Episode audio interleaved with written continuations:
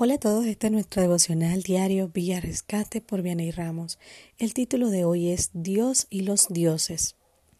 A lo largo de mi vida cristiana me ha tocado muchas veces explicarles a las personas por qué no adoramos a María, a Juan, a Pedro, el sol, la luna, los ángeles, etc.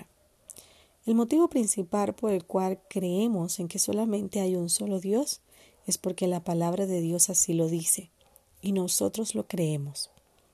Siempre he dicho que si Dios hubiese querido que adoráramos a la Virgen María, era tan sencillo que ella en vez de tener a Jesús, engendrara a una niña y ella fuese nuestra Salvadora.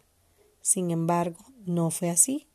La Biblia nos dice que Jesucristo fue quien murió, resucitó y hoy está en el trono porque pagó el precio por amor a los pecadores.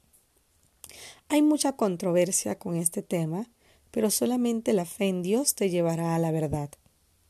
Primera de Corintios 8, 6 nos dice, Para nosotros, sin embargo, solo hay un Dios, el Padre, del cual proceden todas las cosas, y nosotros somos para Él, y un Señor, Jesucristo, por medio del cual todas las cosas y nosotros por medio de Él.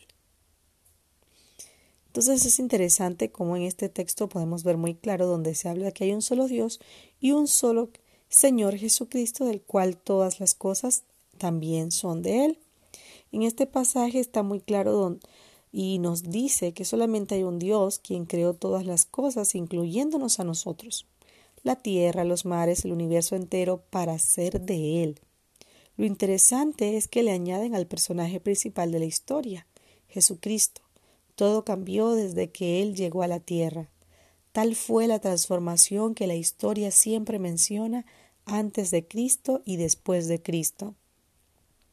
Si hay confusión en tu cabeza sobre este tema, pídele al Espíritu Santo que te muestre la verdad.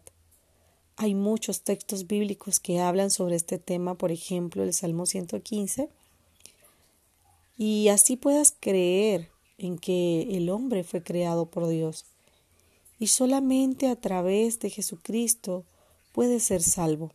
No hay nadie más que lo pueda hacer.